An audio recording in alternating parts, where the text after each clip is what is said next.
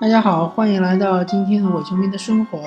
我是主持人莱克。我们这档节目将和大家聊聊有关足球、篮球以及生活本身的一些有趣的话题。呃，我们今天聊一聊有关奥运会，呃，中国代表团金牌，嗯，大幅减少的问题吧。呃，现在奥运会已经呃进行过半了吧？我们的金牌总数应该还是没有超过，呃，大概十五枚吧。应该没有超过十五枚。照这个趋势下去的话，嗯，感觉应该今年的话，可能是金牌数应该是超不过三十枚了吧。嗯，北京奥运会的话，我们当时金牌总数是巅峰是五十一枚，伦敦奥运会的话，我们是三十八枚。嗯，为什么金牌会大幅减少呢？嗯，其实原因很简单，因为。嗯，我们国家的这个人均的呃生活水平提高了，而生活水平提高了和奥运会金牌减少有什么正向关系吗？啊，是有的，而且这个关系是挺大的，因为我们之前的一些优势项目，比如说呃，首先我们在两个呃基础项目上面，或者说两个最大的项目上面，其实是本来就没什么优势。这两个项目就是游泳和田径。田径的话，啊，之前就出了刘翔这么一个天才，所以说，呃，每届奥运会，呃，就是说在田径上面可能还是有那么一个夺金点。今年其实我们也是拿到了一枚金牌，是呃十公里竞走，嗯，啊，应该是二十公里竞走。那那个。其实长距离项目我们还是，呃，有一定的竞争力，但是短距离项目和田赛的话，我们其实夺金的话，可能机会就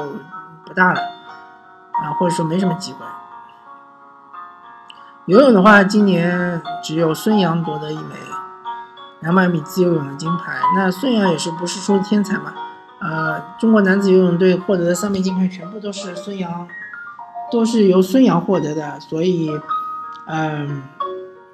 其实游泳我们和美国或者澳大利亚其实差距是挺大的，甚至和日本也有一定的差距。所以这两个大项目我们是没什么优势的，呃，我们一般都是从一些小项目来，嗯，做来那个获取金牌的，比如说乒乓球，乒乓球今，呃，今年的话应该没什么问题。应该是四枚金牌都能够收入囊中，呃，可是羽毛球的话就不一样了。羽毛球之前我记得是，啊，每一届都能获得五枚金牌，但是今年肯定是拿不到五枚了。呃，羽毛球是在衰弱，嗯，乒乓球和羽毛球其实有点像的，我们的群众基础是非常非常巨大，啊，你到一些。大中型城市，你去看一看，羽毛球馆和乒乓球馆是很多的，所以呃，其实不用太担心。如果群众基础大的项目，运动职业运动员注册人数高的项目的话，呃，复苏是很快的。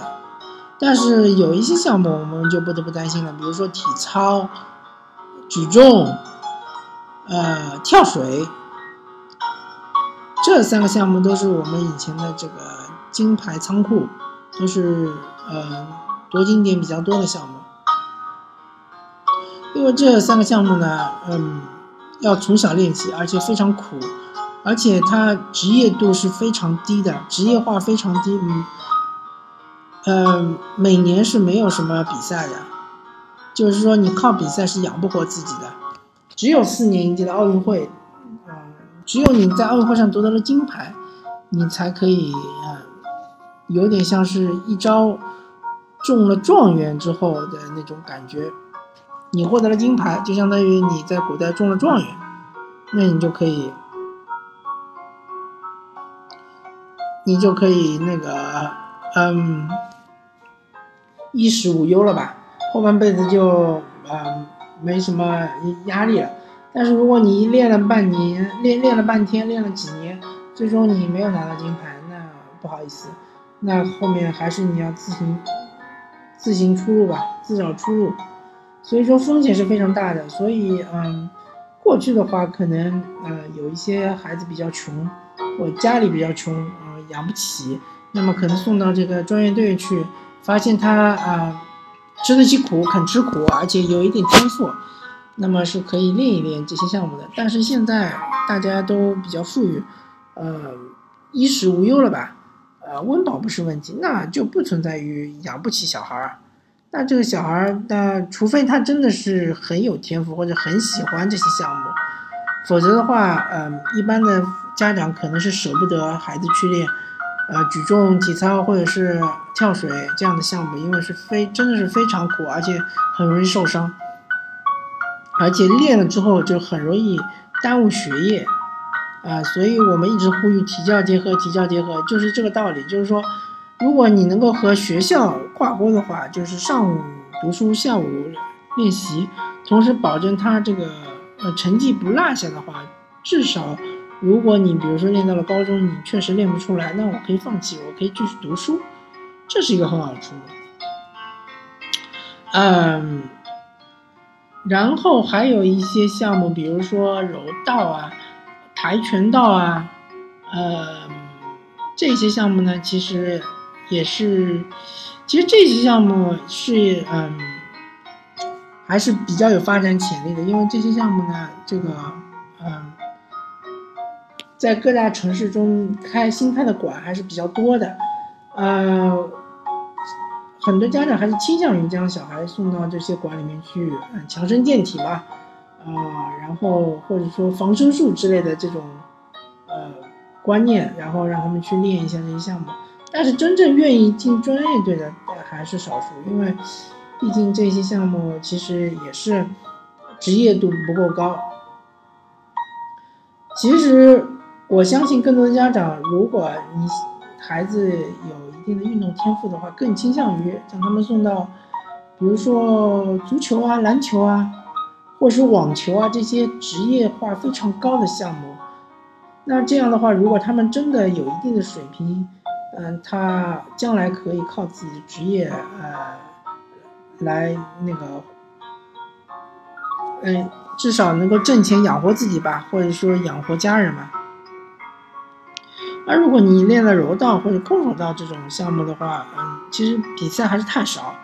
呃，曝光度太少。太小，所以啊很难有这个，嗯，获得预期的效果。嗯，所以因为中国代表团它的这些项目和夺金点都是这些小项目，所以，嗯，嗯，随着我们现在这个国家的经济实力的发展，呃，居民或者说。嗯，人民的这个生活水平的提高，我们越来越不倾向于将自己的孩子送到呃这一些项目中去，呃做专业运动员，呃，所以这些项目的衰弱其实也是顺理成章的，嗯，也没什么好惊讶，呃，其实反过来说是应该值得高兴的事情，说明我们真的是嗯达到了小康的这个水平。那接下来我们就要考虑就是体教结合，以及呃，我们就要考虑是这些项目通过什么手段能够吸引更多的孩子来呃练习，来嗯参与，这就需要这一些项目的主管部门进行更多的这个宣传和公关，或者说是营销的行动作，不然的话，可能若干年后我们就再也看不到国内有人去练体操。或者是练举重，嗯，所以，嗯，我个人的观点就是这样，啊，感谢大家收听这一期的《我球迷的生活》，啊，我们下期再见，拜拜。